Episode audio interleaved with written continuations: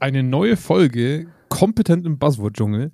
Ähm, liebe Anna, freut mich, dass wir es wieder zusammengefunden haben. Für unsere Zuhörer ist es ja hoffentlich im regelmäßigen Rhythmus, aber dadurch, dass wir ein bisschen vorproduzieren, haben wir uns jetzt schon wieder ein paar Wochen nicht gesehen. Naja, zumindest dir? in dem Kontext nicht, ja. ja. Zumindest in dem Kontext, ja. stimmt. Arbeitsbezogen ja. sehen wir uns ja quasi sehr, sehr, sehr regelmäßig. Viel zu viel eigentlich. Viel zu viel. Das stimmt. Und ich fühle mich schon wieder in dieser Rolle eines Hosts. Ich muss schon sagen, dass mir das bei Senf statt Senfte schon gut gefällt, dass ich mich einfach zurücklehnen kann und reagieren kann. Huh, da ist wieder ein bisschen Rost angesetzt, muss ich ehrlich sagen. Ähm, wir haben, ich habe heute, Moment, ich stand heute 90 Minuten lang im Stau auf dem Weg ins Büro, weil wir nur hier dieses unfassbare Studio haben. Ähm, und da dachte ich mir, Mensch, Homeoffice ist doch was ganz Geiles eigentlich, wenn ich es machen kann. Und ähm, das trifft auch so ein bisschen das Thema, was wir heute äh, mit vorgenommen haben. Magst du es mal kurz vorstellen, logischerweise, wie du draufgekommen bist und ähm, was ein bisschen die Intention unserer heutigen Folge ist? Ja, also draufgekommen bin ich natürlich über unglaublich kreative Gedankenprozesse. Ja, und rausgekommen ja. ist das Thema Remote Work. Ich weiß nicht, wie viele Krass. Leute damit zu tun haben. Aber ich habe gedacht, es geiles Buzzword, aktuelles Thema. Auf jeden Fall. Lass uns mal reingucken, was es da so gibt.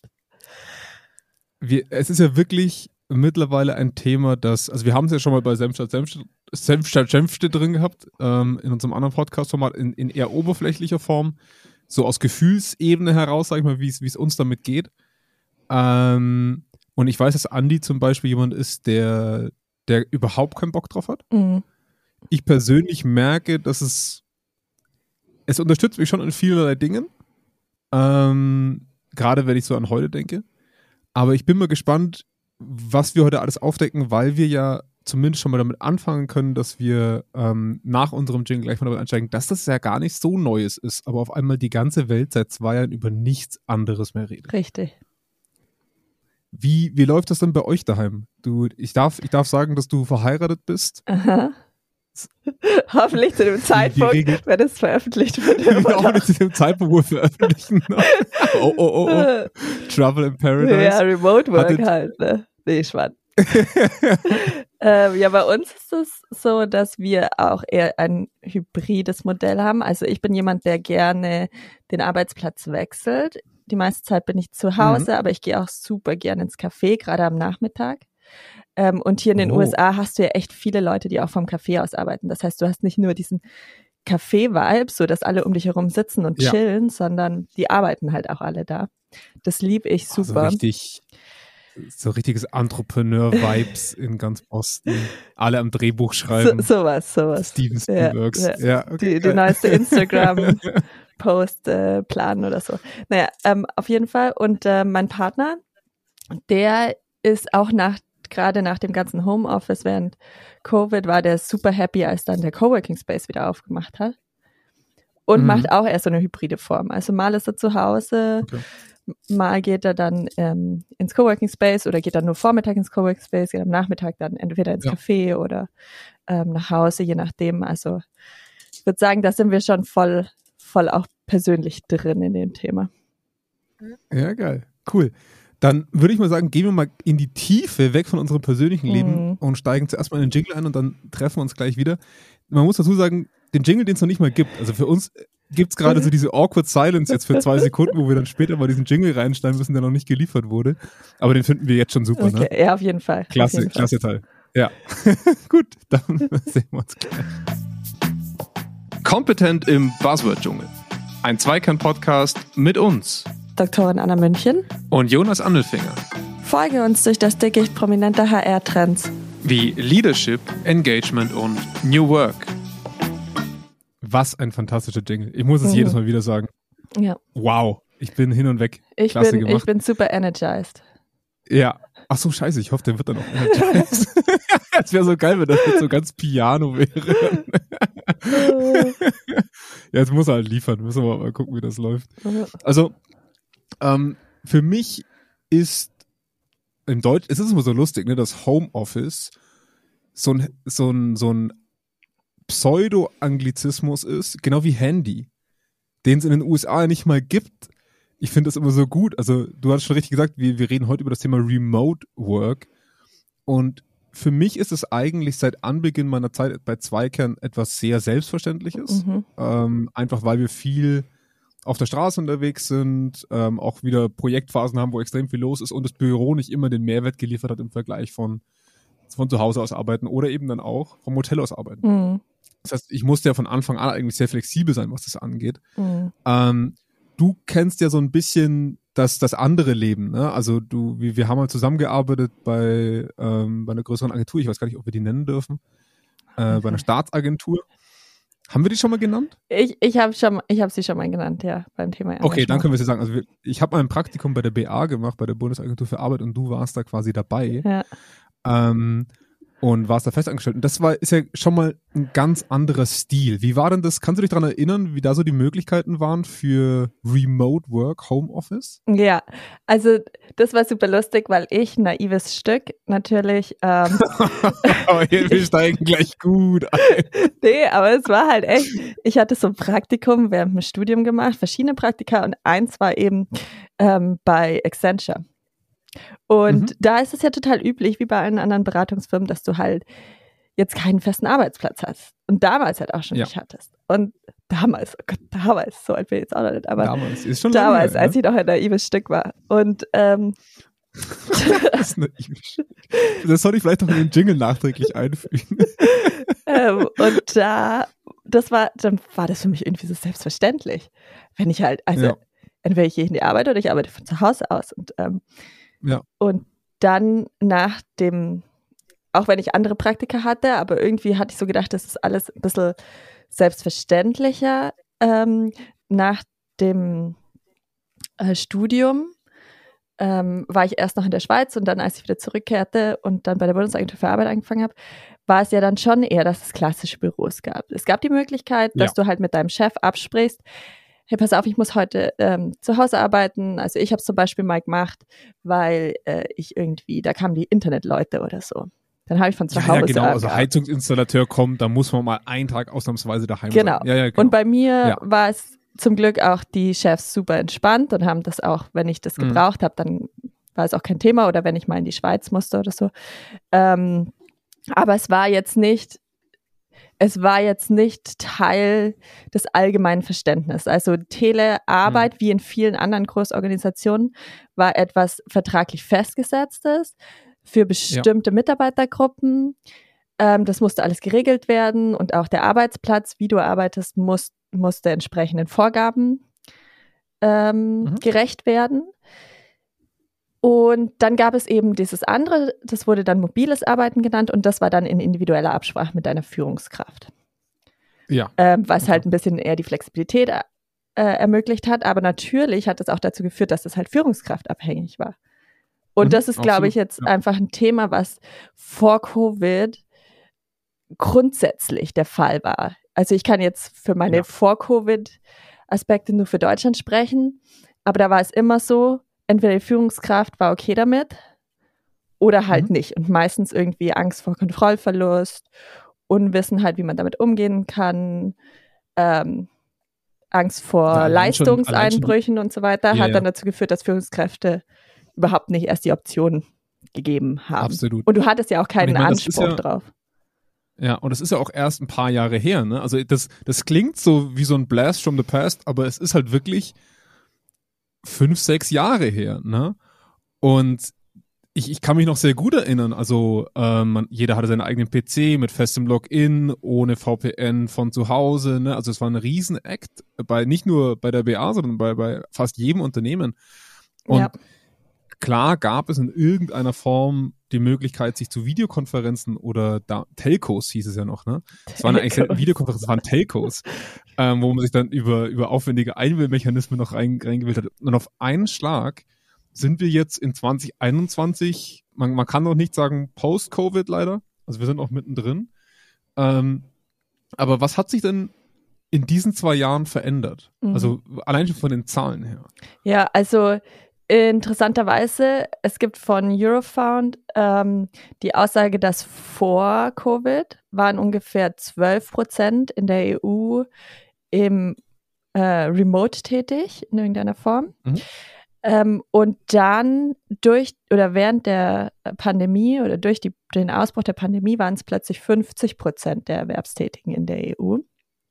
Also das heißt, du hattest innerhalb kürzester Zeit eine Explosion. Auch zum Beispiel ja. der europäische Vizepräsident von Cisco hat auch in einem Interview gesagt, du hast innerhalb von ein paar Tagen eine Explosion des Internetverkehrs gehabt, um ja. eine Rate, die du sonst nur über, wenn überhaupt, 18 Monate beobachtet hast. Ja. Allein schon für die Server, diese ganzen Anbieter, ja. natürlich eine, eine Riesenherausforderung. Ne? Ja, und eben, wie du auch gesagt hast, vorher war es halt alles ein bisschen schwieriger, sich einzuwählen, ins Firmennetz reinzukommen und so weiter und so fort. Von heute auf morgen hast du eine Masse von Menschen, die versuchen, von außen darauf zuzugreifen. Und ich meine, da, da fängt es ja schon, also Internet, also Zugang zum Firmennetzwerk ist eins, aber Hardware-Ausstattung ja. war ja zum Teil noch ein ganz anderes Thema, was über die Medien ja auch ständig ja. Ähm, getrieben wurde, dass es da erstmal überhaupt einen Nachrüstungsbedarf gibt. Ich weiß, eine Freundin ähm, arbeitet bei einem Computerhersteller, die hat gesagt, sie kommen gar nicht hinterher mit den Auslieferungen ihrer Computer. Ja, auf jeden Fall. Riesen, riesen natürlich auch durch die globalen Liefereng äh, Lieferkettenproblematik noch bestärkt. Ähm, was ich auch so spannend fand, ich habe das noch sehr lebhaft vor Augen gehabt. Bevor Covid ausgebrochen ist, hatten wir noch relativ, also wir hatten bei zwei kein eigenes Videokonferenzmodul, äh, was so halb gut funktioniert hatte. Aber es gab halt sonst nichts anderes. Zoom war noch kein Thema. Dann gab es Skype und es gab Skype Business. Mhm.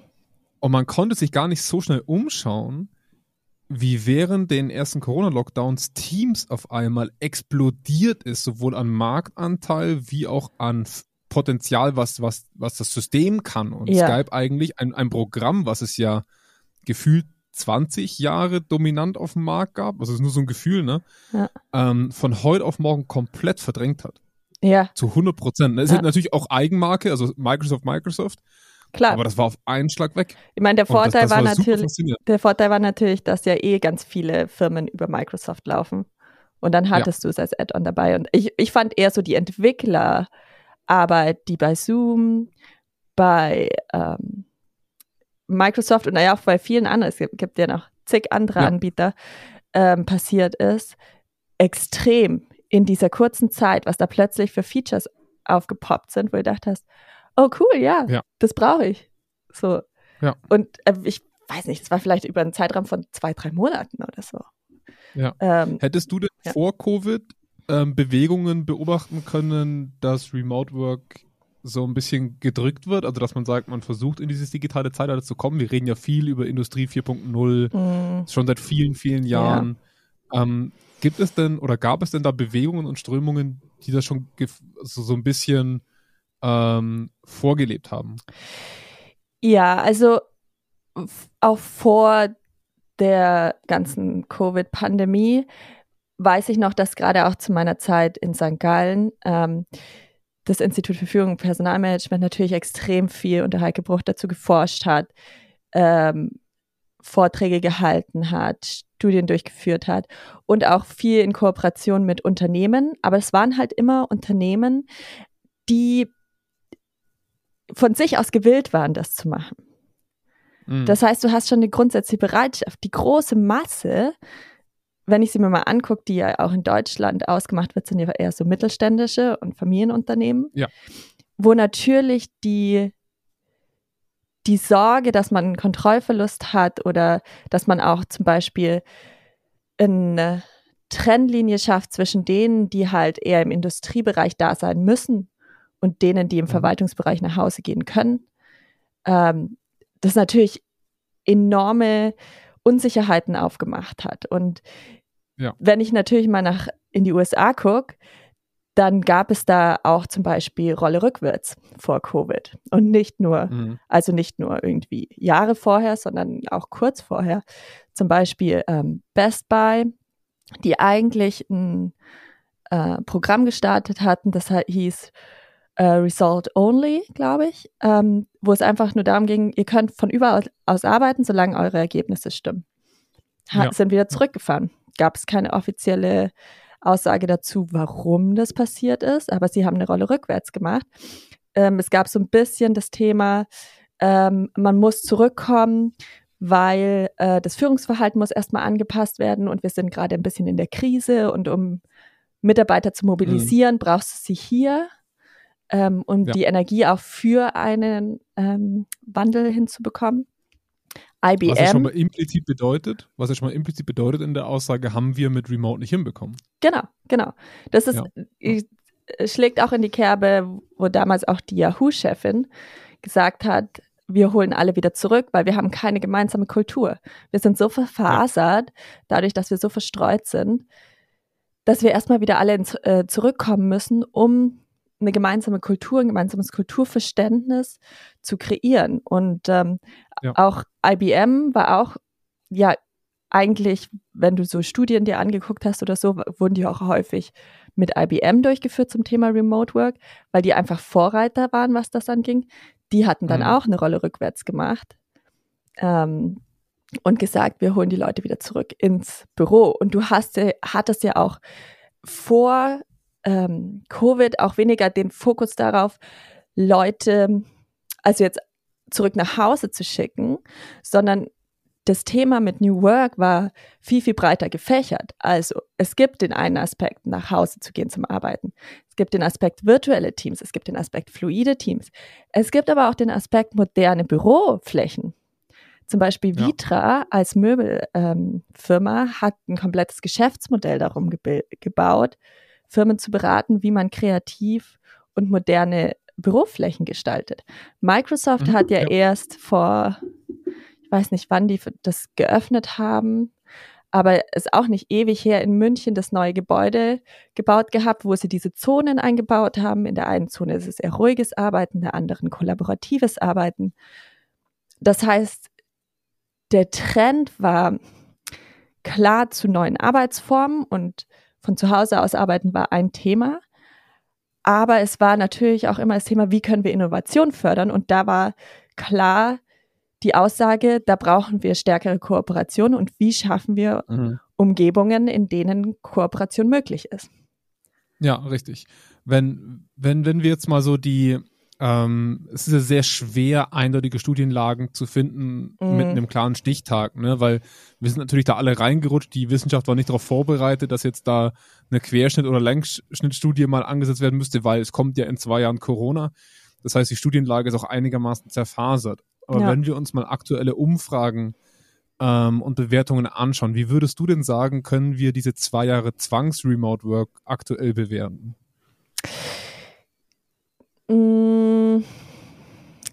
Gemischt. Mhm. Es kommt drauf an, sagt der, die Psychologin in mir jetzt. Ähm, ja, sehr schön. Richtige Antwort.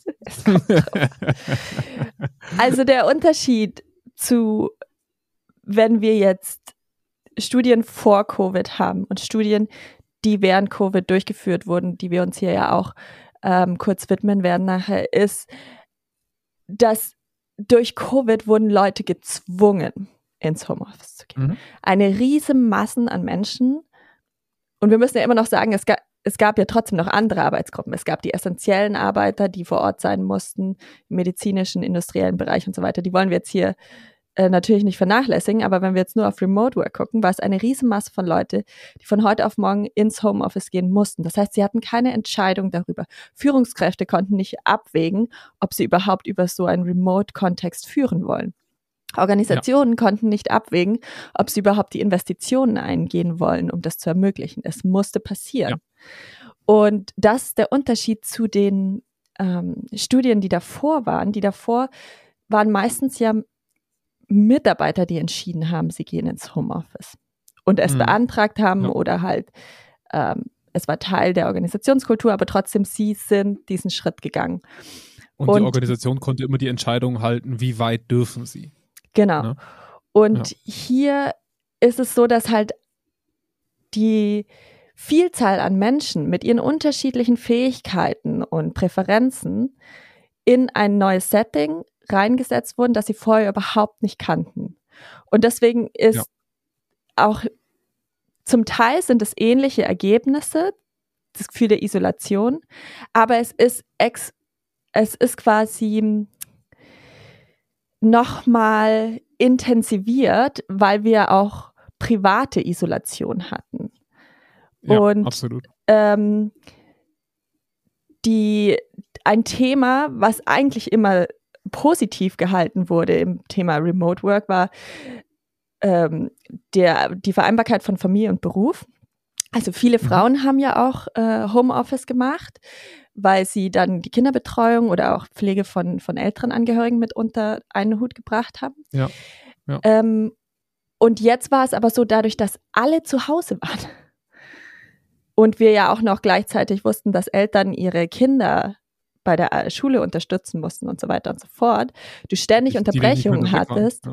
du eine stärkere Übergriff quasi von Arbeit Mhm. in Privat und von Privat in Arbeit hattest. Also Ja, die absolut. Effekte stärker waren als jetzt zum Beispiel in Vor-Covid ähm, Bereichen, wo das zwar auch adressiert wurde, aber wo grundsätzlich gesagt wurde, die Mehrheit sagt, es ist leichter für mich, das alles zu vereinbaren. So, ich bin Klar, autonomer und so Ja. weiter. Ja. Genau, ich würde sagen, das ist so, so ein großer, große Erkenntnis heraus, dass es halt durch die besondere Situation ähm, gewisse Schwierigkeiten im Homeoffice entstanden sind durch Unterbrechungen, ähm, mehrere Personen in einem Haushalt, die vorher, wenn du ins Homeoffice gegangen wärst, nicht gewesen wären, weil die wären ja alle in der Arbeit, in der Schule, was der Geier wo Genau. gewesen. Ja, absolut. Also mit dieser Lagerkoller, der, der durch die Multibelastung natürlich auch nochmal stärker geworden ist, Ja. der, der auch viele Familien schwer belastet hat. Also war ich sehr froh, dass ich noch keine Kinder habe, wenn ich ehrlich bin, weil Ja, ähm, das dazu, das wäre für mich auf gar keinen Fall gegangen. Und Ja. ähm, wenn, ich meine, ich habe das ja auch bei uns, das sind jetzt keine Studien, sondern einfach Umfrageerkenntnisse aus verschiedenen Unternehmen, wo ich ja ähnliches Bild bekomme. Ne? Also ich habe dummerweise, ich muss mal gucken, ob ich diese Studie jetzt noch dazu finde, aber die deckt sich ziemlich genau mit dem, was wir jetzt in den letzten Umfragen bei unseren Kunden und Partnern gemacht haben. So Pi mal Daumen ein Drittel, würde ich jetzt mal sagen, im Schnitt der Leute, die sagen, sie erkennen entweder akute oder perspektivische Probleme, wenn wir in der, in der aktuellen Situation des Remote Works bleiben. mhm. Ähm, warum glaubst du entsteht, also ich meine, 70 Prozent sind immer noch dafür, ne, muss man, also ne, man kann die Zahl auch umdrehen, aber 30 Prozent ist ja nicht wenig. Ja? Mhm. Ähm, was würdest du sagen, sind prädominante Probleme, die außerhalb der Schulbelastung oder halt der, der privaten Belastung im Remote Work entstehen können, für, sowohl für eine Organisation wie auch für den, für den Arbeitnehmer? Mhm. Also zum einen, auch hier muss man natürlich das Ergebnis wieder vor dem Hintergrund der Situation sehen. All das ist im Kontext von Covid passiert, wo, wie gesagt, alle ins Homeoffice, also alle, die es konnten, ins Homeoffice mussten. Ähm, das heißt auch Persönlichkeitsstrukturen, denen es schwerer fällt, sich selbst zu führen. Also Selbstführung ist ein wesentlicher Faktor ähm, für erfolgreiche oder Zufriedenheit ähm, im Homeoffice, äh, die da Schwierigkeiten haben, aber ja jetzt nicht irgendwie vorbereitet wurden darauf, dass sie jetzt ein Training gemacht haben oder Ja, im Vorhinein oder so. ja. Das heißt, du hast immer gewisse Leute, die aufgrund ihrer Fähigkeiten, ihrer Persönlichkeitsstrukturen den Kontakt zu anderen sehr viel stärker brauchen. Mhm. Also was auch zum Beispiel in Studien gezeigt wurde vor Covid, ähm, ist, dass es gewisse Persönlichkeitsstrukturen gibt, denen es leichter fällt, proaktiv in Interaktion zu gehen. Zum Beispiel eher extrovertierte Leute. Mhm. Ähm, Gerade im virtuellen Setting passiert Kommunikation und Interaktion nicht einfach so. Das heißt, wir haben nicht mehr diese, im Englischen nennt es das die Watercooler ähm, Talks, im Deutschen sagen wir unsere Flurfunk Kaffeeküche oder, oder Flurfunk, Kaffeeküche, genau. Dieses, wir treffen einfach aufeinander und reden dann mal kurz und dabei lösen wir vielleicht sogar irgendwie eine Ressourcenschwierigkeit. Die gibt Ja. es nicht mehr im, im virtuellen Kontext. Das heißt, wenn ich das Bedürfnis habe, mich auszutauschen und vor allem auch informell, muss ich proaktiv werden und muss den Kontakt suchen. Ja, Und das fällt natürlich manchen leichter oder schwerer. Ja. Und das sind natürlich, das sind so Faktoren, die, die muss man bei der Bewertung solcher ähm, Umfrageergebnisse immer berücksichtigen. Wir haben alle reingeschickt, egal ob sie darauf vorbereitet waren oder nicht, ob sie darin geübt waren oder nicht. Ähm, alle mussten für, und zum Teil müssen es ja immer noch, für einen gewissen Zeitraum auf diesen schönen kleinen Bildschirm gucken. Und Mhm, darüber ja. erfolgt die ganze Interaktion. Und ich habe auch das Gefühl, wenn man interagiert, dann sind das Meetings. Dann sind das festgesetzte Meetings. Dann ist es nicht, ich rufe dich nicht kurz an. Ich meine, das ist bei uns jetzt auch nicht so. Wir rufen uns ja jetzt auch nicht kurz über ähm, das Videokonferenztool, das wir nutzen, an und sagen so, hey Jonas, da war jetzt gerade was, das wollte ich dir unbedingt Genau. erzählen. Sag mir noch mal, sag mir noch mal, wie das oder ne? Genau. ja, macht man einfach nicht. Das macht man nicht, sondern ähm, Ja. wir haben ein Meeting und da hören wir uns. Richtig. Ja. Ja, absolut korrekt. Und das ist, das ist schon, also ich habe das ja auch in verschiedenen, ähm, ich musste ja auch viele meiner Workshops, die ja teilweise auch über den Tag gehen, ähm, habe ich das ja auch bemerkt, dass Leute auch sagen, dass die Termindichte extrem zugenommen hat. Ähm, dadurch, dass es eben diesen Minimalaustausch nicht mehr gibt, sondern dann braucht man halt einen Termin bei der Person für eine halbe Stunde ne, und muss dann eben mal eine akkumulierte Menge an, an Nachrichten austauschen die, die Zeitabstände zwischen den Meetings sind um einiges geringer geworden, weil man muss sich ja nicht mehr von Ort A zu B bewegen, sondern man ist direkt verfügbar. Hm. Also ich hatte bei, bei einem Workshop, bei, bei einem Unternehmen, die haben gesagt, sie haben von durchschnittlich vier Terminen am Tag acht Termine ähm, und die operative Arbeit bleibt halt ziemlich auf der, auf der Strecke liegen, ne? weil man sieht halt nur den Kalender vom Kollegen und schiebt ihm halt was, einen Termin ran. Und ähm, wenn ich mal drüber nachdenke, wie viele E-Mails ich vor der Pandemie bekommen habe, Hm. und jetzt ist es halt E-Mails plus E-Mails bezüglich solchen Sachen, ne? also auch aus dem Team, plus äh, Nachrichten über Messenger, über was nicht alles. Ne? Also Ja, man muss ja selber anfangen zu filtern, ja. ähm, was, also welche Sache man sich eigentlich aktuell noch annimmt und welche nicht. Und das ist schon Mhm. eine wesentliche Mehrbelastung. Und Ja. das, was du sagst, kommt noch dazu. Ne? Also wir, ich persönlich würde sagen, ich bin gerne im Homeoffice, aber ich muss mit meinem Team schon sehr viel strukturieren, weil ich das selber nicht so gut kann. Genau, ja. Und das ist halt, ein, das machst du halt nicht von Tag eins an. Mhm. Du schwimmst, also wir sind, glaube ich, zwei, drei Monate komplett überfordert in der Gegend rumgeschwommen, muss man auch ehrlich sagen. Mhm. Ja. Ja. Also äh, interessant, dass es auch das, äh, vielleicht greifen wir jetzt hier ein bisschen vor, aber ist ja egal. Das ist auch das, was bei einer Studie, die während Covid durchgeführt wurde, ähm, herauskam, dass wenn du selber nicht so gut in der Lage bist, dich selber zu strukturieren, ähm, dann hat dir geholfen, wenn du eine soziale Unterstützung durch dein Team hattest oder halt durch deine Kollegen.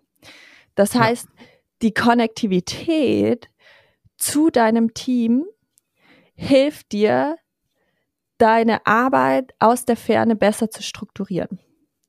Das Ja. f- fand ich super Absolut. interessant, weil es puffert halt einen großen Aspekt ab, den, der eben, wie ich vorhin gesagt habe, ein Risikofaktor ist, dass du überhaupt gar nicht gewöhnt bist, alles selber zu strukturieren oder ähm, dir selber deine Grenzen aufzuzeigen oder ähm, ohne irgendwelchen Input von außen deinen Tag zu gestalten. Ich habe, ich finde auch Ja. immer Arbeit, gerade wenn du ins Büro gehst, ist ja auch so. Wer hat das neulich zu mir gesagt? Hier irgendeiner hat zu mir gesagt, das ist Adult Daycare.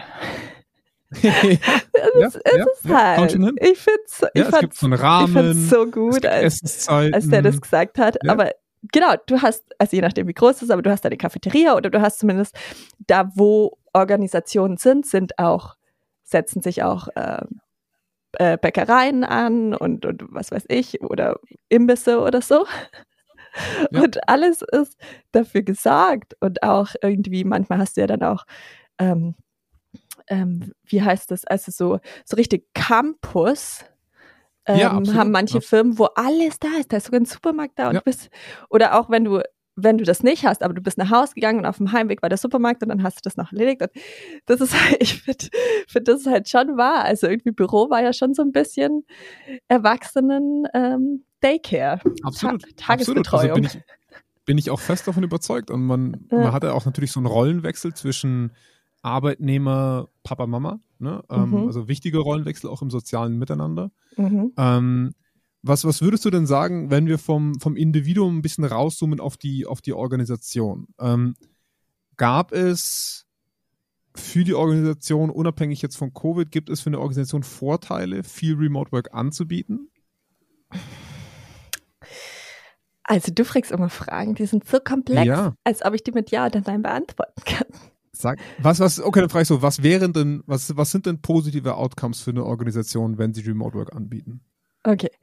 Also grundsätzlich hat sich ja schon über die Jahre hinweg gezeigt, dass das Bedürfnis nach mehr Autonomie, nach mehr Flexibilität steigt bei Mitarbeitern. Und die Forderung nach, wir wollen ähm, mehr Selbstbestimmung in der Art, wie wir unsere Arbeit gestalten, Ja. damit halt lauter wurde. Und das heißt, natürlich können wir als Arbeitgeber diese Bedürfnisse damit adressieren, indem wir sagen, hey, wo ihr arbeitet und wann ihr arbeitet, sofern wir jetzt nicht irgendwelche ähm, Kundentermine annehmen müssen, Ja. aber ähm, ist uns eigentlich egal, Hauptsache ihr bringt eure Leistung. Ja. Ähm, und ich meine, ganz ehrlich, wenn vor Covid war es halt auch ein Employer Branding Thema. Also du Ja, hast es da absolut. drauf geschrieben und die ganzen jungen Talente, die uns ja auch so ein bisschen in Deutschland also fehlen oder diese Krieg um Talente, das war ein, ein Aspekt, den man da ähm, Ja. gespielt hat. Es gibt schon Was- Ergebnisse auch, dass die Produktivität von Mitarbeitern ansteigt im Homeoffice. Warum? Weil du weniger Unterbrechungen hast.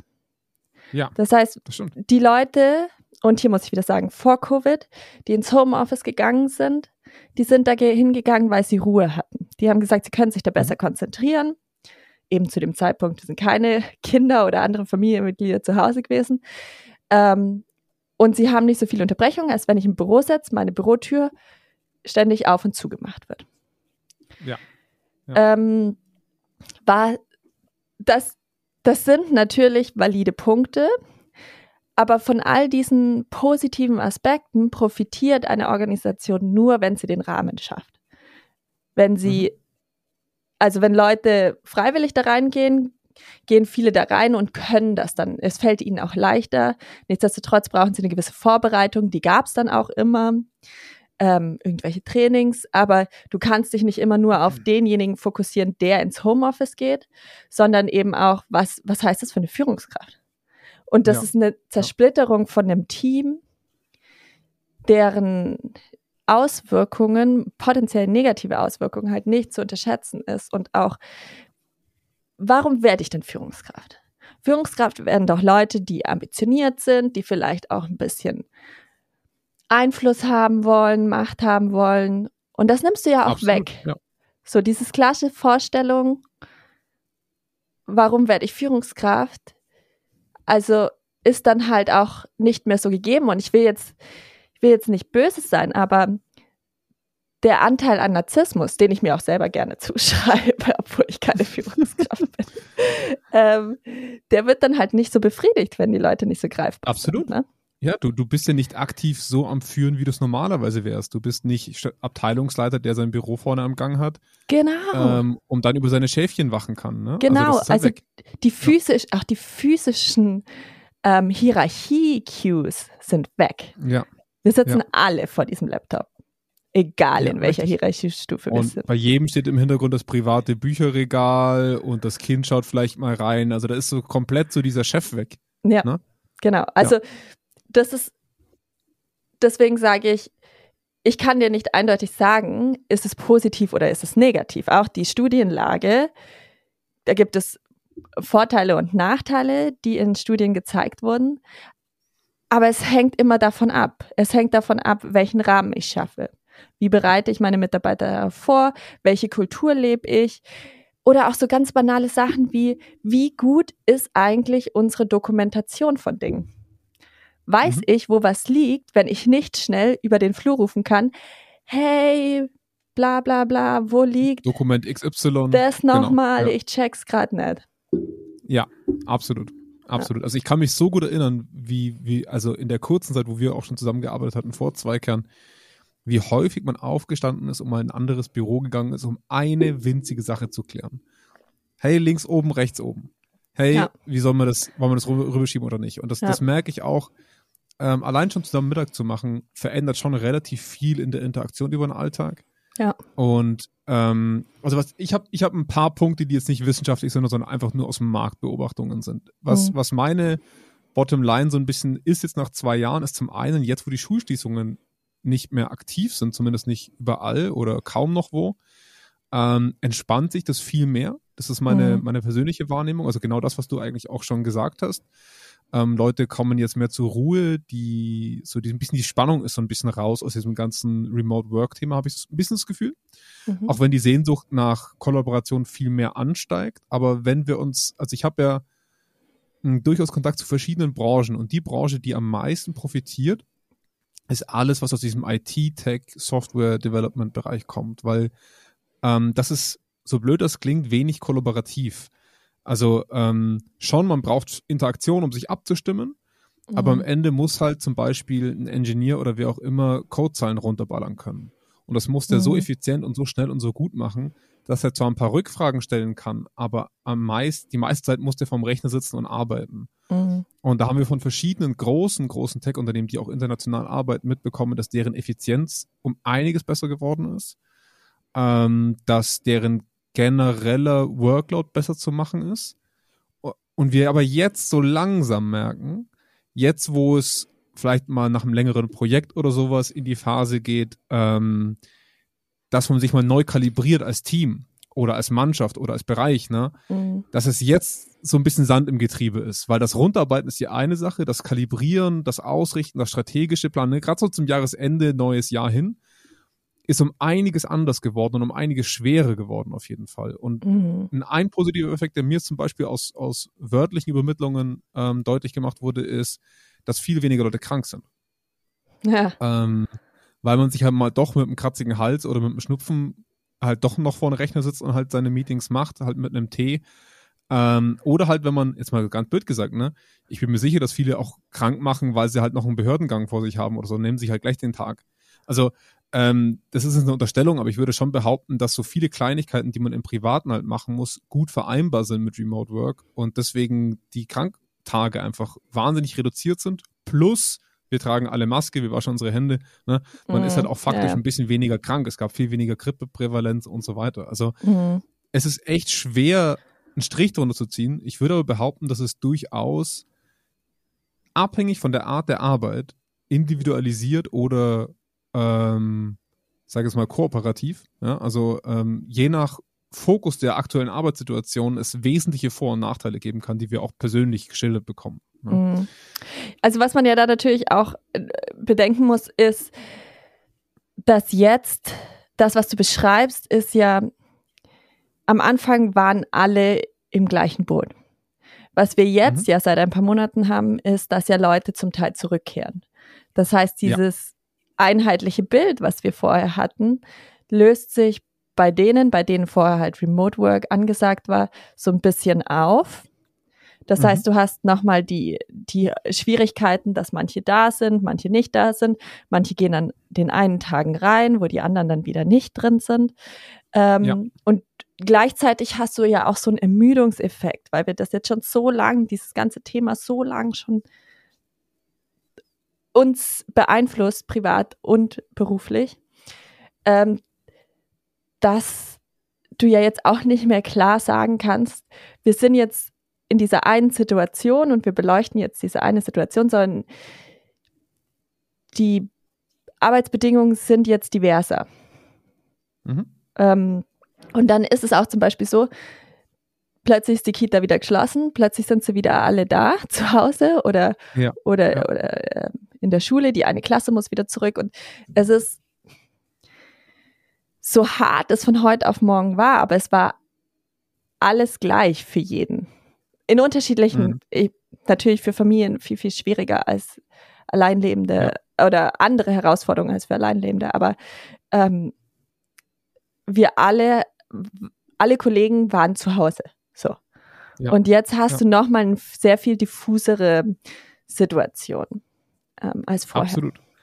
Würdest du sagen, da entstehen Art Gruppenbildungen durch, durch die Leute, die jetzt quasi noch, also wir haben jetzt ja mittlerweile schon Teams und Organisationen, wo die es freistellen und dadurch Mhm. sind manche Leute im Büro, manche Leute nicht. Mhm. Was, was, was stellt sich denn dadurch für Effekte ein? Genau, also Das ist so ein bisschen die Kritik, die immer ähm, Studien vorgeworfen wurden, die vor Covid zum Thema Remote Work gemacht wurden, weil sie immer das Individuum beleuchten. Also sie gucken das Individuum an und sagen, okay, Work-Life-Balance funktioniert, mehr Autonomie, ähm, ich kann die Mikropolitik vermeiden, ich bin mehr motiviert, ich bin mehr engagiert und so weiter und so fort, während du dann sagen kannst, das Negative ist Präsentismus, ein Thema, das du ja auch vorhin gerade aufgebracht mhm. hast, also zur Arbeit zu gehen, obwohl man krank ist, Isolation, äh, mehr Konflikte mit Kollegen. Und das ist aber immer auf dieses, diese Personen fokussiert, die ins Homeoffice gehen. Ja. Und viel zu wenig wird dann aber geguckt, ja, was ist eigentlich mit denen, die nicht ins Homeoffice gehen? Und Richtig, ja. vor Covid gab es da so eine Art, äh, es wurde ähm, Telework Divide genannt von Mahler 2012, der gesagt hat, es gibt so eine Art Frontenbildung. Du hast die, die im Büro sind und du hast die, die zu Hause sind. Und mhm. Die, es gibt, gab eine Studie, die gesagt hat, dass wenn man die befragt hat, die im Büro sind, ist mit Anstieg des Homeoffice-Anteils der Kollegen die Unzufriedenheit derer, die im äh, Büro sind, mit den Kollegen gestiegen. Ja. Ja, und das und ist warum? so deutlich. Ja. Das habe ich. Ja, das, das, das wäre für mich auch so augenscheinlich das erste Gefühl. Du hast, ja, mhm. du hast ja das Gefühl, du bist da und, und arbeitest eine Runde, oder? Genau, genau. Das ist eben so ein bisschen auch das Ungerechtigkeitsgefühl. Wenn der Chef schnell jemanden braucht oder eine Frage hat, dann kommt er zu dem, der greifbar ist. Ja. Und ähm, das ist jetzt natürlich wieder ein Thema, das ich finde, viel stärker in den Fokus gerückt werden muss vor dem Hintergrund. Alle sagen immer, wo geht's denn jetzt zukünftig hin? Und es geht zu hybriden Arbeitsformen und pipapo. Ähm, dadurch haben wir aber auch diversere ähm, Mitarbeitergruppen. Und wir können nicht immer nur darauf gucken, was macht das Homeoffice mit einem oder Remote Work mit einem, sondern was macht es mit dem Team, dem Sozialgefüge. Es gibt ja. Ergebnisse, dass es zu einer höheren Stigmatisierung ähm, kommt, und zwar von Seiten der im Büro Arbeitenden, die mhm. die Homeoffice ähm, Arbeitenden stigmatisiert haben, weil es ja. halt hieß, ach, das ist dein Laundry Day. Also da machst du deine Wäsche. Ja, ja, genau. Und ja, da gehst du zum Friseur und da hörst du eh früher auf oder fängst später an oder, oder sonst was. Das mag sich jetzt vielleicht ein bisschen ähm, abschwächen, dadurch, dass jeder mal die Erfahrung gemacht hat, was heißt es eigentlich, zu Hause zu arbeiten. Möglich, ja. Aber es wird trotzdem weiterhin das Thema geben, ich, wenn ich sage, ich gehe zurück ins Büro und mein Kollege sagt, habe ich eigentlich keine Lust drauf, ich bleibe von zu Hause, dann wird es früher oder später wieder diese sozialen ähm, Beeinträchtigungen geben oder sozialen Effekte geben, weil ja. wir einfach unterschiedliche Verfügbarkeiten haben für Kollegen vor Ort. Hundertprozentig. Also ich, ich, ich habe dieses Bild so vor Augen, ich, ich, dass man Leute, die nicht im Büro waren, die waren immer so ein bisschen, die arbeiten halt ihr Ding runter, aber sind keine, es ist keiner von uns. Die Leute, die, es, mhm. es fing ja schon an mit Leuten, die auf 400 Euro, 450 Euro mal irgendwo aushelfen oder Teilzeit sind. Die sind auch, das war damals schon immer ein Thema mit ja. Stigmatisierung von solchen Leuten, weil die ja gar nicht die Arbeitsleistung bringen wie der Rest, so der harte Kern, ne, mhm. ne, der früh kommt, spät geht. Dieses mhm. ganze Jada Jada, was da hinten raus immer gekommen ist und was ja noch ein ganz anderes Thema ist, was ja weiterhin dazu führt, dass, dass diese Gruppen sich aufteilen, ist, der Mensch ist ja doch recht primitiv in der Art und Weise, wen er gut und schlecht findet. Und ja. wen wird der Chef wohl befördern? Ne? Also der Chef wird doch den befördern, den er täglich ansprechen kann, der verfügbar ist, der im Büro sich zeigt. Also mhm. mal so ganz stigmatisierend auch darüber gesprochen, wie wir so Führungskräfte wahrnehmen. Ne? Aber mhm. wir sind natürlich schon auch sehr getrieben durch unsere persönliche Interaktion mit Leuten. Ja. Und auch dieses, ach, die Person hat ein Gesicht, der, den habe ich leisten sehen, ne? den ja. konnte ich ansprechen, mit dem bin ich eng. Das mhm. hat einen ganz, ganz großen Effekt darauf, wer befördert wird am Ende ja. vom Tag, wer wirklich Leistungsevaluation auch bekommt. Es, und das ist nicht nur ein Bauchgefühl, das ist in Studien bewiesen, dass die Karrierechancen von Leuten, die im Homeoffice waren vor Covid, ähm, ja. schlechter waren. Es, in meiner Meinung nach ist es ein bisschen auch ähm, gebiased dadurch, dass es vor allem Frauen waren. ähm, Ja. die im Homeoffice auch waren. Ähm, aber es ist ganz klar, dass das etwas ist, was adressiert werden muss. Also das muss Absolut. aktiv von Firmen angesprochen werden, damit es hier eben nicht zu diesem auch dann von Seiten der Homeoffice-Arbeitenden Ungerechtigkeitsgefühl, jetzt wurde ich wieder übergangen, obwohl ich eigentlich die besseren Zahlen liefere, pipapo. Also Ja. die, die enormen Auswirkungen auf soziale Gefüge, fehlende soziale Cues, unterschiedliche Gruppen, die sich bilden und damit Gruppenfronten, die sich bilden, ist meiner Meinung nach eine der Kernherausforderungen, wenn wir Absolut. zukünftig erfolgreich und vielleicht dann nicht mehr so unter Druck, sondern hoffentlich, sondern eher ähm, als, als, als Idee oder als Vorstellung oder Vision, wie wir zusammenarbeiten wollen, das Thema vorantreiben. Ein Thema, was ich auch Absolut. noch ansprechen wollte in diesem Zusammenhang, ist natürlichWissenstransfer. Innovation Ja, ja. und Wissenstransfer war immer bei Studien nachteilig, wenn wir Homeoffice-Anteile haben. Ja. Also das ist auch wieder so, wie viel Homeoffice will der Einzelne und wie viel erträgt das Team, das Kollektiv. Ja, ja, auf jeden Fall. Also ich glaube auch, wenn wir, wenn wir das, also ich meine, wir werden es nie schaffen, diesen Podcast auf 45 Minuten zu Oh, machen, aber nee. lass uns diese Zeit einfach So nehmen. viel. Ähm, die, wenn, wenn wir uns mal angucken, allein schon das Thema Leistungsbeurteilung uns anschauen, das wir jetzt gerade so ein bisschen aufgestoßen haben, diese Tür. Ähm, gerade in Deutschland würde ich jetzt mal behaupten, ist Teamziele, Teamleistungen sowieso schon etwas, was es selten gibt, ähm, bis gar nicht. Also wirklich ganz, ganz selten, dass man wirklich sagt, ein Team ist entweder verantwortlich für ein etwas Erreichtes oder etwas nicht Erreichtes. Ich würde sagen, dass die USA zum Beispiel schon ein bisschen weiter, was solche Team-Challenges und, und Team-Goals angehen, die dann auch eben vergütet werden oder halt nicht. Bei uns ist es noch Mhm. sehr auf, Individu auf individueller Ebene. Und ich Mhm. würde schon sagen, dass wir gerade auf diesem Level immense Rückschritte machen. Dadurch, dass natürlich das Individuum heute aus dem Remote Work leistet. Mhm. Ja, also da, da ist eine Performance da oder halt nicht da. Und das große Mhm. Problem, was ich da in dem Zusammenhang halt sehe, ist, wenn wir schon geringere Teamsynergien haben, wenn wir schon weniger dieses Anstoß untereinander haben, dass dadurch natürlich auch die individualisierte Arbeitsleistung wieder viel mehr in den Fokus rücken muss, weil wir sonst nicht beurteilen können, was gut und was schlecht war. Ne? Also, wo soll denn eine Führungskraft ansetzen? Also, das Mhm. ist halt das, das Schwierige, ne? Du hast halt dann deine, deine einzelnen Entitäten, die du halt bewertest, aufgrund dessen, wie sie performt haben. Aber du kannst ja das Team als solches schlechter greifen als vorher. Ne? Ri- richtig, aber dem würde ich insofern widersprechen, als dass da genau die Führungskraft reinkommt. Also Führung ist in verschiedensten Studien gezeigt, ist ein wichtiger Stellhebel für den Erfolg von Homeoffice-Arbeit. Mhm. Ein Punkt ist, dass die Führungskraft es schafft, eine Identifikation derer, die so verteilt arbeiten, mit der Organisation und dem Kollektiv zu schaffen. Ja. Ähm, das ist ein wesentlicher äh, Stellpunkt äh, oder, oder Stellschraube.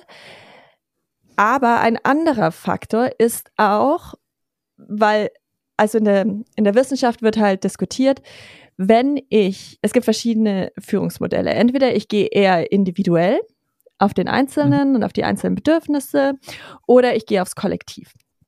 Und die Idee ist, wenn die Identifikation im Team korrumpiert ist, zum Beispiel dadurch, dass alle verteilt sind, das heißt, die Identifikation nicht so stark ist, dann macht, ist, er, ist, ist es eher wichtiger zu sagen, okay, ähm, wir gucken auf den Einzelnen.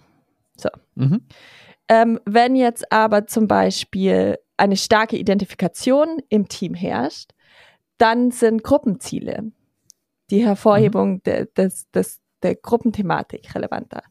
Ich würde Ja. aber auch sagen, wenn wir das Thema Isolation damit noch reinwerfen, dann ist es umso wichtiger, dass die Führungskraft wechseln kann. Das heißt, die Führungskraft, und ich weiß, wir erwarten hier wieder viel von den armen Führungskräften, aber ähm, es ist nicht nur das Entweder-Oder, also dieses differenzierte versus kollektive Führen, sondern je nachdem, in welchem Stadium mein Team gerade ist, muss ich vielleicht einfach stärker daran arbeiten, dass wir eine Einheit sind, uns identifizieren, mit der Organisation, mit der Arbeit, die wir haben. Vor allem vor dem Hintergrund, was man nicht vergessen darf, in den letzten anderthalb Jahren sind neue Mitarbeiter dazugekommen, die noch nie jemanden live gesehen haben. Das ist so krass. Das ist ich doch mein, so krass. Das oder? haben wir ja schon. Ich habe außer dich noch nie jemanden live gesehen. Das ist Ja, so, ja. und trotzdem habe ich eine Bindung. Warum? das stimmt, ja. weil, weil das Team per se halt eine starke Konnektivität hat. Ich würde auch sagen, weil der Andi da eine treibende Kraft ist, die auch, im- der auch immer sehr wertschätzend kommunizieren kann. Ähm, Und Das dürfen wir ihm nicht sagen. Ne? das dürfen wir ihm nicht sagen. Sagst ihm, den Nee. Podcast darf er nicht anhören. Aber ähm, genau, oder halt auch so, dass wir festgestellt haben, wenn wir gemeinsame Wochenabschluss-Huddles haben, dass das eigentlich Ja. ganz schön ist so. Und äh, Absolut. alle Ja. nochmal auf einen Stand zu bringen, bevor dann Wochenende ist und dann wünscht man sich ein schönes Wochenende und das hilft natürlich nochmal zu sagen, okay, wir sind alle komplett verstreut, aber wir sind eine Einheit. Das stimmt, aber das sind Zeiten, die natürlich geschaffen werden müssen und Räume, die geschaffen werden müssen. Genau, sowas, genau. Ne? Das ist, Ja, das ist ja. eben das, was ich meine, dass halt das Kollektiv in solchen Momenten dann halt stärker hervorgehoben Mhm. wird, wenngleich ich aber nicht vergessen darf, dass ich lauter Individuen da habe, die unterschiedlich gut funktionieren in dem Kontext und weshalb ich dann eben dann auch Aspekte dieses differenzierten Führens, also dieses individuellen Führens, Ja. mit einbauen muss. Ja, absolut. Aber wenn wir, wenn wir uns das mal angucken, was, also klar, es ist, das ist ein Faktor, den Führungskräfte bedingen, oder das sind, das sind Faktoren, die Führungskräfte treiben müssen, um es zum Funktionieren zu bringen. Aber woran werden denn Führungskräfte effektiv gemessen? Die werden ja heutzutage nicht dran gemessen, dass sie das tun, Ja. sondern sie werden an ihren Zahlen gemessen. Und ich habe schon das Gefühl, dass Führungskräften da gewaltig was flöten geht, weil sie ganz schlecht einschätzen können, bis auf natürlich Deadlines, die eingehalten werden oder Verkaufszahlen oder sowas. Aber sie haben im Daily Business bis auf solche KPIs relativ wenig Möglichkeiten, Performance zu fühlen. Also das hat ja auch wirklich was mit Fühlen zu tun. Wie ist die Stimmung Mhm. im Team? Wie, also wenn du durch die Gänge gehst, ne, da hast du so ein Feeling, wie verbissen Leute auch an Themen diskutieren oder arbeiten. Das bekommst du alles nicht mit, weil die sich Mhm. treffen in einem Zoom-Call und du da gar nicht zwangsweise dabei bist und du diesen, diesen Reibungseffekt auch gar nicht mitbekommst. Und ich habe schon Ja. das Gefühl, dass die aktuelle Situation uns dazu bringt, dass wir ähm, digitalen Messmethoden einen viel zu großen Raum ein erlauben. Also jetzt nicht unbedingt in Deutschland, weil da Performance-Messungen gar nicht so erlaubt sind auf, über diese Art und Mhm. Weise, aber es gab auch schon Fälle während Corona, wo Firmen vors Arbeitsgericht gekommen sind, weil sie zumindest die Frage gestellt wurde, ob die im Hintergrund Software laufen lassen. Also man muss Mhm. auch sagen, dass Microsoft Teams auch die Option hat. Ne? Man muss es Ja. aktiv ausstellen, dass Mhm. Microsoft Teams nicht mittrackt, wann du online bist, Ja. wie lange du in Meetings bist, was du in dieser Zeit machst. Ja. Das, das ist automatisch an bei diesem Tool. Ja. Und das ist natürlich schon auch geil, so um diesen Voyeurismus und diesen, diesen Übermess, also diesen Messzwang so, so ein bisschen auszuleben. Ja, Und ähm, ich meine, wir hatten jetzt diesen, diesen einen Fall, der ist jetzt für uns tagesaktuell, der wird in ein paar Monaten äh, vielleicht nicht mehr tagesaktuell sein, aber wo halt ein Typ, äh, ich muss es, ich glaube, better.com hieß die Firma, 900 Leute entlässt, weil er über digitale Messmethoden rausgefunden hat, dass die Leute nicht performen. Wo Ja. ich mir halt denke, okay, kann ich jetzt nicht einschätzen, ob das stimmt oder nicht, aber der hat die halt in einem Zoom-Call rausgeworfen, 900 Leute. Und da, da merkst du mal, was für eine Macht auf einmal solche Leistungsparameter haben. Natürlich in den USA noch mal viel stärker als bei uns, aber trotzdem, Ja. wie auf einmal so diese, über welche Maßstäbe beurteile ich gerade Team-Performance oder Mitarbeiter-Performance, Ja. das ist gerade echt schwer. Es gibt in, in einer dieser Studien, die während Covid durchgeführt wurde, 2020, ähm, von Ja. Wang und Kollegen, da wurde das Thema Monitoring auch angesprochen und Monitoring hatte negative Effekte auf das Wellbeing der Mitarbeiter, also auf das Wohlbefinden der Mitarbeiter. Ja. Ähm, ich, also auf der anderen Seite natürlich, also so schrecklich dieses Beispiel ist, das du gebracht hast, ähm, der einzelne, die einzelne Führungskraft, die ja auch einfach in diese Bedingungen reingeworfen wurde, hat ja nicht gelernt, wie führe ich denn oder wie track ich denn oder wie kann ich denn jetzt auch, ich meine, Führungskräfte werden nach Zielen im Zweifelsfall bezahlt oder nach Ja. Zielerreichung bezahlt.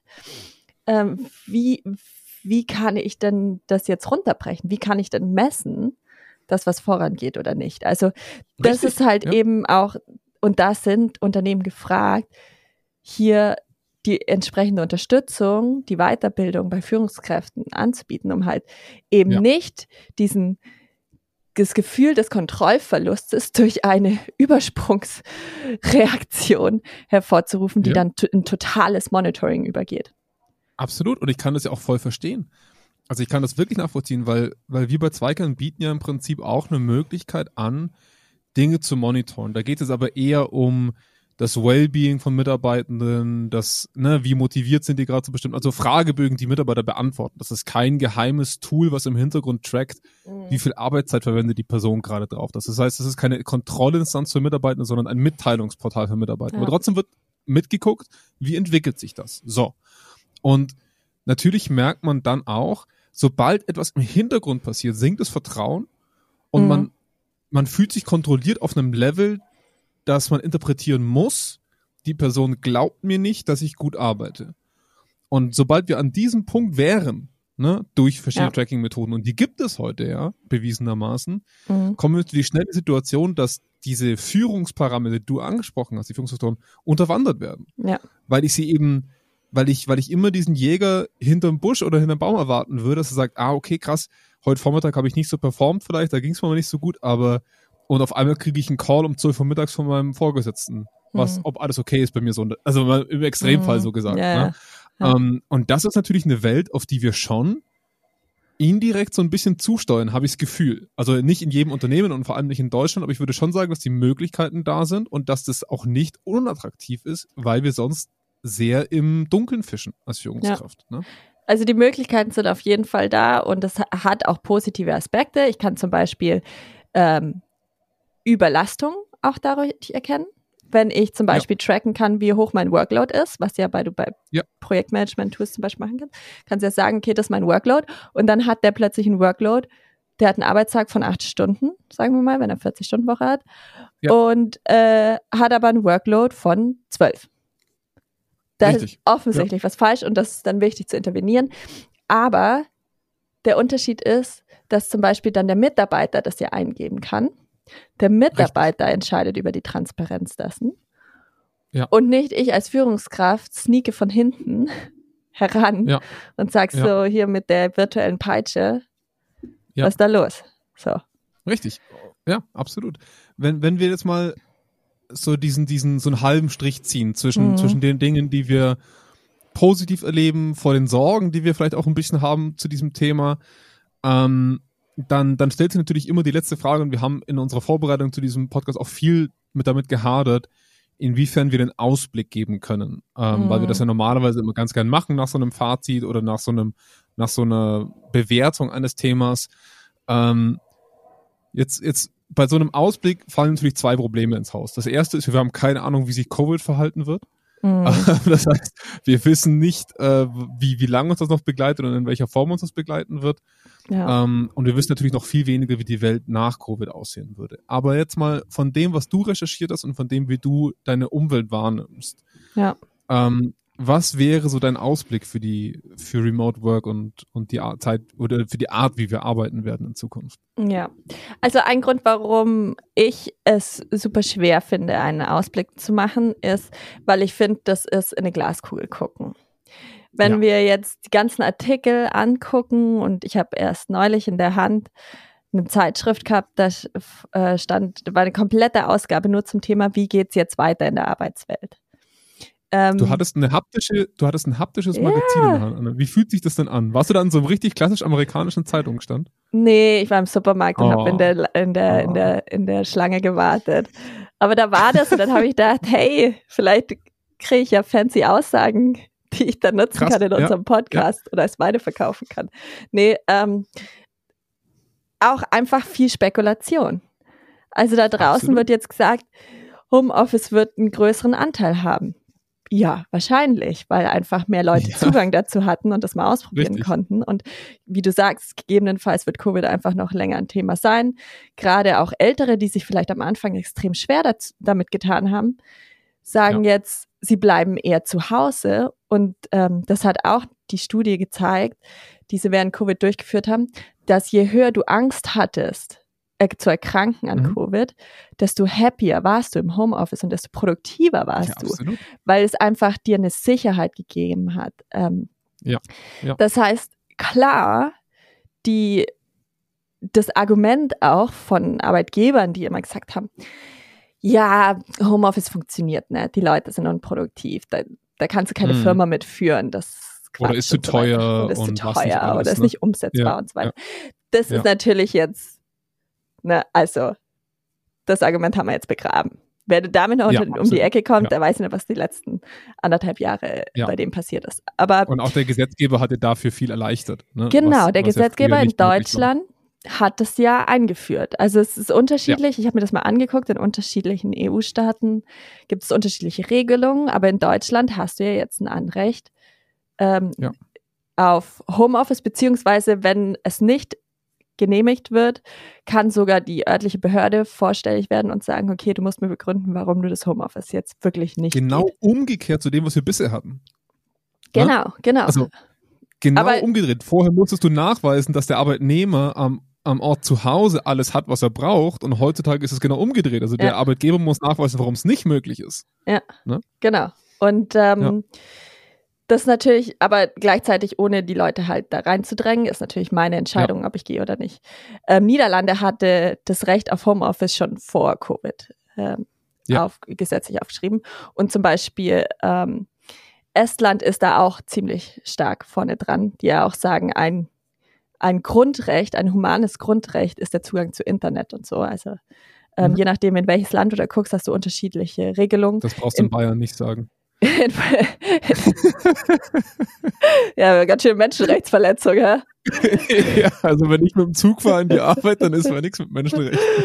Äh, ich weiß ja nicht, ob es Menschenrecht heißt oder Grundrecht. Ich glaube, es ist einfach nur Grundrecht. Grundrecht, was Aber ich. egal. Ja, ja. Auf jeden Fall. äh, ähm, äh, was wollte ich sagen? Genau, Portugal hat Ja. zum Beispiel nur eine befristete Regelung, solange es sich im Ausnahmezustand befindet. Also Mhm. das sind natürlich viele auch politische Rahmenbedingungen, die sich gegebenenfalls in den nächsten Jahren ähm, in den unterschiedlichen Ländern ändern werden, ähm, die es dann erleichtern werden. Und wie gesagt, Leute sind auf den Geschmack gekommen, Arbeitgeber verlieren ihre Kontraargumente. Deswegen ist es wohl eine gute Aussage zu sagen, Homeoffice wird relevanter sein. Aber Ja. wir werden sicherlich auch eine, eine, eine Rückkehr zum, zum Büro haben in jetzt nicht mehr der klassischen, ich habe mein Einzelbüro-Situation, aber dass man halt zum Beispiel entweder so Hot Desk hast. Das heißt, dass man halt, je nachdem, man geht rein, hat einen Desk und dann geht Ja. man wieder, aber am nächsten Tag hat man vielleicht einen anderen oder so. Ähm, Ja. Es ist, und das muss man ja auch wieder dazu sagen, hier, ich glaube, das Beispiel habe ich dir schon erzählt und ich finde, das passt ganz gut. Ähm, viele Menschen, oder nee, nicht viele Menschen, viele Firmen haben ja auch in diese teuren Bürokonzepte vorher investiert, wie wir am Anfang Ja, auch schon angesprochen haben. Das heißt, äh, hier ist eine Supermarktkette in, in Amerika, die hat sich ein riesen Headquarter hingestellt vor Covid. Tolle, fancy Gebäude. Und während Covid waren, oder während der, während der Quarantänephase, muss man ja sagen, waren ähm, die Mitarbeiter zu Hause im Homeoffice. Und dann haben sie dann gesagt, ja, aber jetzt wollen wir, also Anfang dieses Jahres, wollen wir eigentlich, dass die Leute wieder zurückkommen, weil wir haben diese teuren ähm, Gebäude und niemand will die mieten. Sie haben versucht, die Ja, zu vermieten. ja. Niemand will die. Ähm, wir wollen die wieder zurückhaben. Dann kam jetzt wieder ein bisschen mehr Covid. Ähm, dann hieß es wieder, okay, also, ihr dürft von zu Hause arbeiten, aber die Regelung in Zukunft ist so, du darfst nicht mehr als vier Wochen, glaube ich, waren es, den Staat verlassen, in dem sich der Headquarter verbindet. Ach ja, stimmt. Ja, ja. ja, ja also, genau. also den Bundesstaat. Kenne ich auch ein paar Regelungen. Ja, ja. Und, und dann hat halt eine Bekannte von mir, die das da gearbeitet hat und deswegen gekündigt hat, hat gesagt, wie absurd. Dann kannst du de facto nicht remote arbeiten, weil du musst in diesem Bundesstaat also leben Ja. und die Möglichkeit Ja. haben, ins Büro zu kehren. Ähm, weil, und wenn du jetzt aber zum Beispiel in einem anderen Stadt wohnst oder so, dann ist das halt einfach nicht möglich. Und die Pendelei, ja, der wenn, Abstand ist du halt. Verwandte, wenn du halt Verwandte hast, die du pflegen musst in der Zeit, ja. weil, weil, oder weil, weil Kinder daheim sind, ne? Also absolut also realitätsfern. Also, Aber da hatten die halt alle Angst, dass die alle auf Hawaii fahren ja. und sich einen faulen Lenz machen. Es ist halt echt so, ne? Ja, nein, halt während sie die teuren Bürogebäude bezahlen. Und das ist etwas, ja, ja. was natürlich auch wieder, also was, wie reagieren jetzt Unternehmen darauf mit ihren Leerständen? Wie gehen sie kreativ damit um, um trotzdem noch alle Möglichkeiten offen zu halten? Das sind Faktoren, die damit reinspielen werden, wie zukünftig mhm. Arbeit ausschauen wird. Und ich meine, in den, in den USA, das haben wir jetzt gar nicht angesprochen, aber da gibt es ja The Big Resignation. Ähm, mhm. Das heißt, ähm, ich weiß gar nicht mehr, wie viele Leute, aber mehrere, ich glaube 20 Millionen Leute waren es, haben gekündigt. Über einen mhm. Zeitraum von vier Monaten. Und ich denke so, ja. what? Und ein großer Grund war, also Gehalt ist ja auch immer ein Thema, aber ein großer Grund Klar. war, dass dann der Arbeitgeber irgendwie das Homeoffice wieder zurückfahren wollte. Ja. Also ja. hier eine kleine Warnung. Für das nicht auch. Also wir werden es nicht in Deutschland. Also ich habe mir dann mal. Die Deutschen sind ja sehr viel jobkonservativ, ja. würde ich sagen. Ich habe mir Aber auch ja. mal so ein paar Experteninterviews dazu angehört von Professoren, die halt sagen, du hast, du kannst es nicht eins zu eins auf Deutschland übertragen, weil ähm, ja. du würdest, in Deutschland kündigst du einen Job, wenn du eine Alternative hast. In den USA kündigst du auch einfach so einen Job, weil du weißt, du kriegst was anderes. Der Markt ist sehr arbeitnehmergetrieben aktuell. Ähm, ja. So what. Aber genau, das sind halt so, so Faktoren, die man mit berücksichtigen muss, wenn man in die Glaskugel reingucken will und sagen will, wie geht's denn jetzt weiter? Ja, also vom Gefühl her, wenn, wenn, wenn ich mir jetzt die gesamte Datenlage und, und auch das Gefühl, was wir so vom Markt bekommen, anschauen, glaube ich, dass ein gehöriger Part in so eine Art Gegenreformation geht. Also ähm, gerade wenn wir aufs konservative Deutschland schauen, sehr industriegetrieben, sehr präsenzgetrieben, glaube ich schon, dass das ein oder andere Unternehmen sobald die Möglichkeit besteht, wieder eine 100% versuchen werden. Versuchen, ne, mit, mit unter, doppelt unterstrichen. Mhm. Ähm, einfach, weil man doch oft noch in alten Denkmustern, glaube ich, ist und auch in alten Realitäten ist, gerade auch mit laufenden Kosten, die man halt auch mit solchen Bürogebäuden hat. Ne? Ähm, aber wenn wir uns mal anschauen, so dieses, man ist auf den Geschmack gekommen, gerade als Arbeitnehmer. Mhm. Und ich glaube, dass das natürlich viel, viel mehr, also es gab schon lange diesen Begriff Work Life-Balance, ne? Das wurde schon mhm. lange so ein bisschen mitgeschliffen, aber ich glaube, dass das mittlerweile hat das jeder mal erlebt, wie du, oder zumindest viele von uns mal erlebt, wie das ist. Und dass da viele sich das auch nicht mehr nehmen lassen wollen, dadurch, dass auch zu einem wachsenden Faktor wird. Ähm, ich glaube, und das sind natürlich alles, alles Glaubenssätze, muss man auch immer wieder sagen, ähm, dass es im ersten oder in den ersten zwei Jahren sogar zu einer krassen Dynamik kommen kann in Unternehmen, die viel voranbringt und deswegen Unternehmen eher darin bestärken könnte, dass vor Ort Arbeit besser ist. Mhm. Weil ich bemerke das bei uns halt schon so ein bisschen, ne? Also wenn wir, also du darfst oder kannst ja nicht, weil du, weil wir den Flug jetzt nicht zahlen, dass du aus Boston hierher kommst.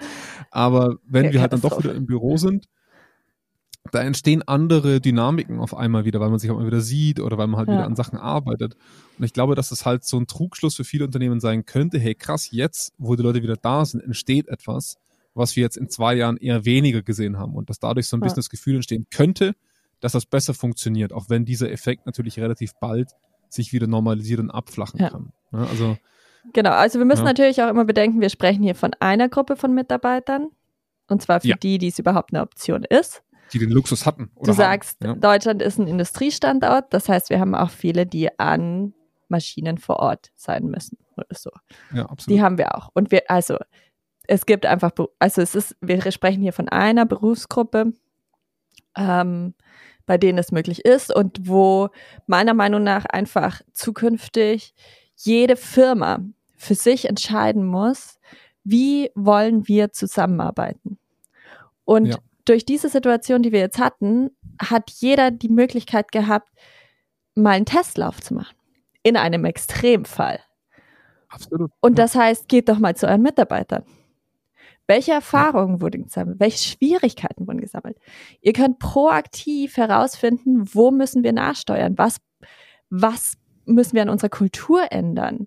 Wo müssen wir, wie ich schon vorhin mal gesagt habe, banale Dokumentations- ähm, Prozesse optimieren? Ähm, ja. Wie wie hat sich das auf Innovation aus? Also es sind Teams, die stärker auf Innovation oder deren Arbeit stärker auf Innovation ausgerichtet ist, sind da vielleicht sogar die Teammitglieder selber, die sagen, nee, also wenn wir in Innovationsphasen sind, dann müssen wir uns treffen. So. Absolut. Dann muss ja. es funktionieren. Also, das ist ja trotz allen schlimmen Dingen das Gute daran, dass die Firmen, in denen es möglich war, jetzt mal ein extrem Experiment durchgeführt haben. Das heißt ja auch The Great Experiment oder so, worldwide. Ja. Ähm, und auf diesen Erfahrungen aufzubauen und zu sagen, okay, wie sehen jetzt unsere Mitarbeiter, wo sind Herausforderungen, wo sind Schwierigkeiten, was sagen die Führungskräfte, wo müssen wir stärker unterstützen, proaktiv Absolut, Themen ja. ansprechen wie Isolation, wie Präsentismus, als Führung zu sagen, als HR zu sagen, sowas wollen wir nicht. Was können, wie können wir die Mitarbeiter unterstützen? Was, wie muss das Team aufgebaut sein, dass wir eben solchen ähm, ähm, solchen Schwierigkeiten vorgelagert sind? Wie können wir trotzdem Zugang zu oder gleichen Zugang zu Ressourcen sichern? Mhm. Welche Rolle spielt der Führung? Hier das Thema Empowering Leadership, was wir das letzte Mal hatten. Ein Aspekt, der da relevant werden könnte.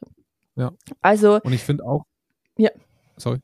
Ähm, ich ich finde auch, dass, dass solche, ähm, wenn wir, wenn wir jetzt diese, diese, diese Lessons learned darunter ziehen, dass man einfach auch in Themen der, ähm, wie du es vorhin auch schon angesprochen hast, diese, diese Gruppenaufgliederung, ne? also dass man, dass man auch als, als Unternehmen, wie auch als Abteilung, wie auch als Bereich festlegen muss, was sind Leistungen, die wir als gut bewerten, woran würden wir die merken, wenn ich präsent bin oder wenn ich zu Hause bin. Also dass es Mhm. faire Leistungsparameter gibt, die auch einfach objektiv für jeden äh, einsichtig sind, sodass ich mich nicht überraschen muss, hä, was bewertet der oder die jetzt eigentlich anhand meiner Leistung? ja, dass aber auch Teams regelmäßig an diesen Punkt kommen müssen, dass sie Leute im Remote Work aktiv einbeziehen, dass auch Zeiten Mhm. geschaffen werden, ähm, wo diese Leute aktiver Teil einer Gruppendynamik sein dürfen oder müssen vielleicht sogar, ja, dass man sich nicht ganz rauszieht.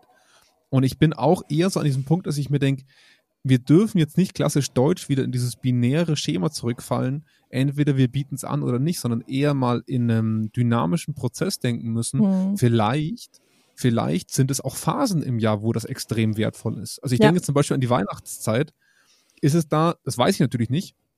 Lass uns mal unsere Mitarbeitenden befragen, ob wir Homeoffice über die zwei Weihnachtswochen, das sind ja am, im Endeffekt sind es zwei Wochen, ne? so Vorweihnachtszeit und dann Weihnachtszeit mit den Feiertagen, wo ja eh viele Urlaub nehmen, weil sie so Stress haben oder weil sie auch mal einen Mhm. Jahresausgang brauchen. Aber ähm, vielleicht sind es zwei Wochen, wo Leute lieber ins Büro kommen, damit sie von daheim weg sind, damit sie da keinen Stress haben oder halt lieber von zu Hause aus arbeiten. Ja. Ne?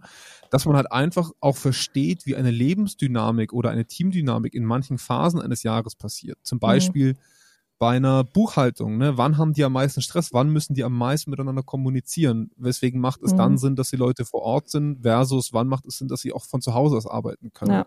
Also dass man viel mehr an die realistische Lebenssituation von Abteilungen schaut und dass diese Abteilungen auch einen gewissen freiheitlichen Grad haben, um das für Mhm. sich festzulegen, damit Ja. sie für sich selber rausfinden dürfen, was glauben wir denn, wann wir am besten in welcher Form agieren können. Ja. Und dann kann eine Führungskraft eben rangehen und sagen, stimmt das denn oder nicht? Ja. Also haben wir das denn wirklich geschafft oder nicht? Genau, also es, es gibt verschiedene Wege, die man natürlich einschlagen kann und wie, also dadurch, dass es ja jetzt auch ein Rechtsanspruch ist oder dass du ja Homeoffice geben musst, glaube ich, kann man jetzt nicht sagen, wir machen nur noch so viel Homeoffice oder so. Mhm. Ähm, grundsätzlich sollte die Flexibilität gegeben sein, aber die Intensität, in der ich diese Art von Zusammenarbeit, wie sie auch immer sein mag, alles sind im Homeoffice, alles sind im Büro oder alles sind im, Mhm. in hybriden Formen, entsprechend unterstütze. Also irgendwie. Ja. Mich hat neulich jemand gefragt, hä, ihr macht was zu Remote Work, dann sag mir doch mal, was motiviert Leute im Remote-Setting? Ja. Ich so, gute Frage.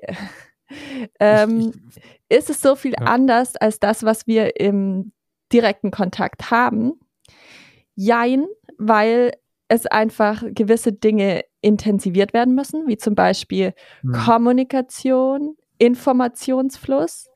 Das ist nicht mehr Ja. so selbstverständlich, wie wenn alle vorhanden sind. Das heißt, das muss ich aktiver treiben, ist aber auch Ja. ein Motivationsstellhebel grundsätzlich für Mitarbeiter, wird Absolut, hier ja. aber quasi ähm, intensiviert. Das Gleiche ist, Vertrauen zu fördern, dass wir eben nicht diese Ungerechtigkeitsgefühle, Stigmatisierung und so weiter haben. Zeit für informellen Austausch. Wie hole ich alle dazu? Wie hole ich alle an Bord? Und wo können wir auch einfach mal reden, ohne ja. Ähm, ja. dass es jetzt ein offizielles Meeting ist? Ähm, Entwicklungsmöglichkeiten. Ist etwas, was mhm. Mitarbeiter frustriert, wenn es nicht gegeben ist, motiviert, wenn es da ist. Und gerade wenn wir ein Remote-Setting haben oder ein hybrides Setting, muss ich als HR sicherstellen, dass unsere Entwicklungspfade Leute berücksichtigen, die andere Arbeitsmodelle haben. Da haben Absolut. wir das gleiche Thema auch ja. bei Teilzeit.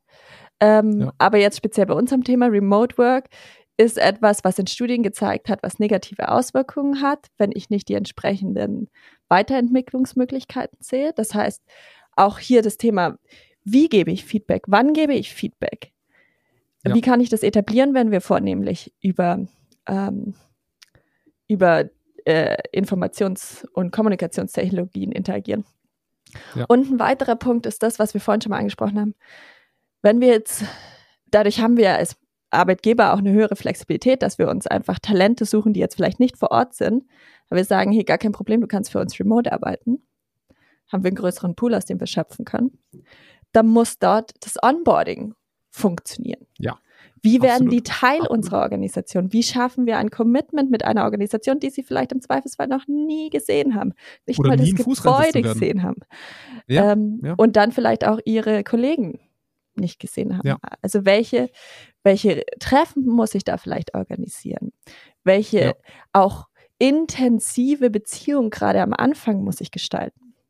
Und das ja. sind so Punkte, die meiner Meinung nach berücksichtigt werden, berücksichtigt werden müssen, wenn es um die Frage geht, wie motiviere ich ähm, Leute im Remote Work.